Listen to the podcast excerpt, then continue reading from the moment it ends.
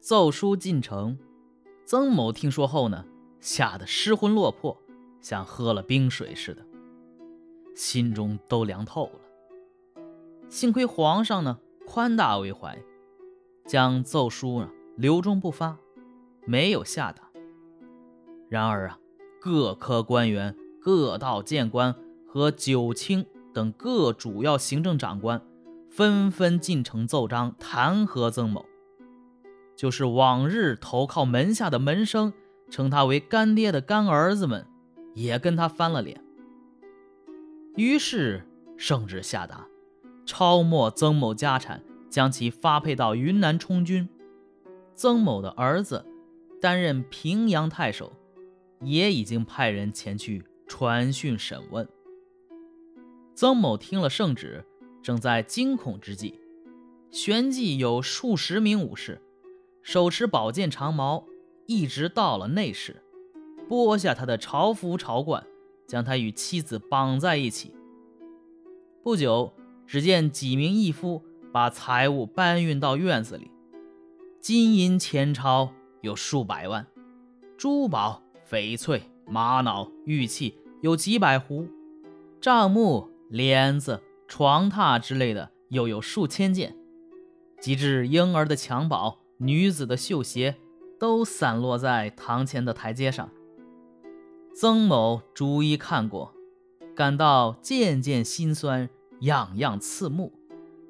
又过了一会儿，有一人把曾某的美妾拽出，只见她披头散发，娇声哭泣，神色无主。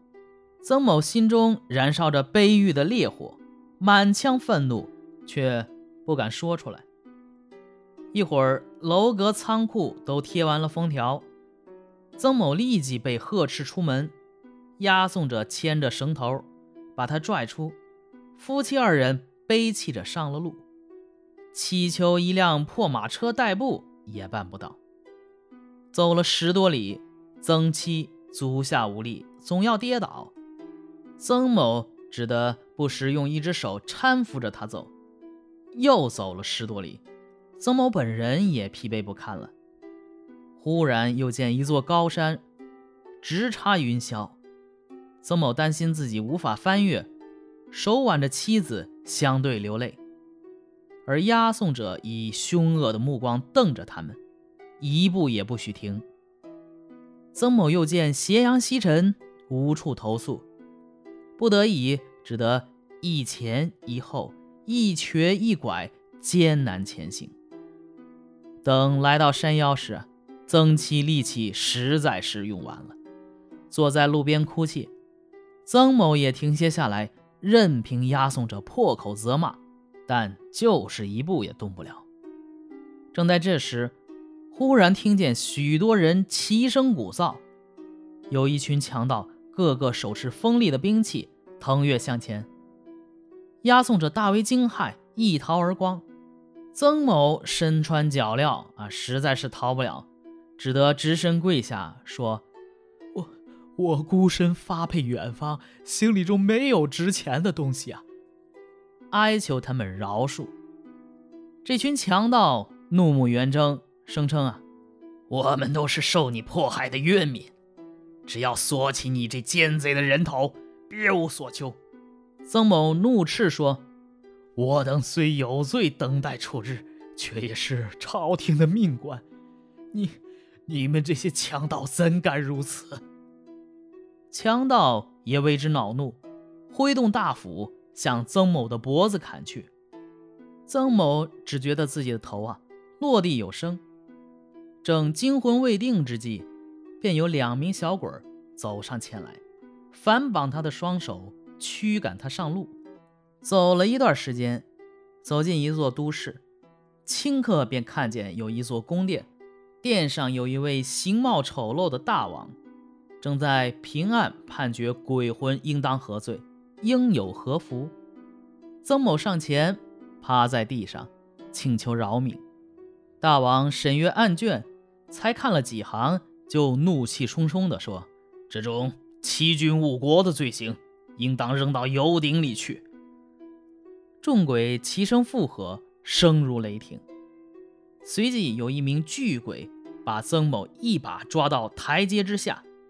只见油顶七尺来高，四周炭火熊熊，连鼎足都已烧红。曾某吓得浑身发抖，伤心哀泣，是欲逃无路。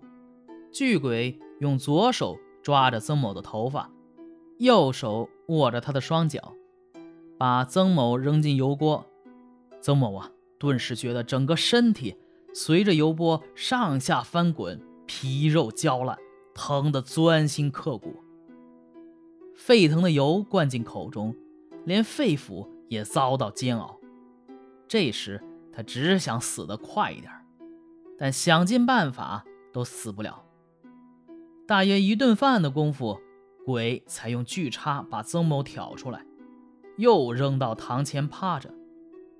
大王又翻检记事的簿册，生气地说：“仗势欺人，应当受到刀山的刑罚。”鬼差又把曾某抓走，只见一座不甚广阔的山，陡峭高峻，山上金刀纵横，就像丛生的竹笋。此前已有数人被刀山刺破了肚子，挂住肠子，呼号的声音惨不忍听。鬼差催促曾某上山，曾某放声大哭，退缩不前。鬼差用毒锥扎曾某的后脑。曾某忍痛乞求可怜，鬼差也恼怒发火，抓起曾某向空中用力抛去。曾某顿觉身体钻入云霄，接着晕乎乎的向下一落，交错的尖刀刺进了胸口，疼痛无法形容。又过了一段时间，曾某的身躯沉重下坠，这刀扎的孔洞啊逐渐变大。忽然掉下了刀山，四肢像毛毛虫一样卷曲着。于是鬼差又赶他去见大王。大王命令统计曾某一生卖官鬻爵、枉法霸占的财产有多少。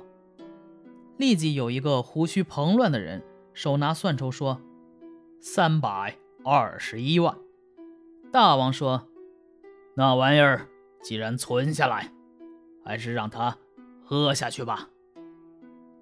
不一会儿，拿来的金钱堆在垫阶之上，像丘陵一般，渐渐被陆续的放进铁锅，用烈火加以融化。几名鬼使轮流用勺子往曾某口中灌铜汁儿，这铜汁流到面颊之上，皮肤便会焦烂发臭；流进喉咙里，五脏六腑便会沸腾起来。活着的时候总嫌这玩意儿太少，这个时候啊就嫌这玩意儿太多了。用了半天时间，通知才算灌完。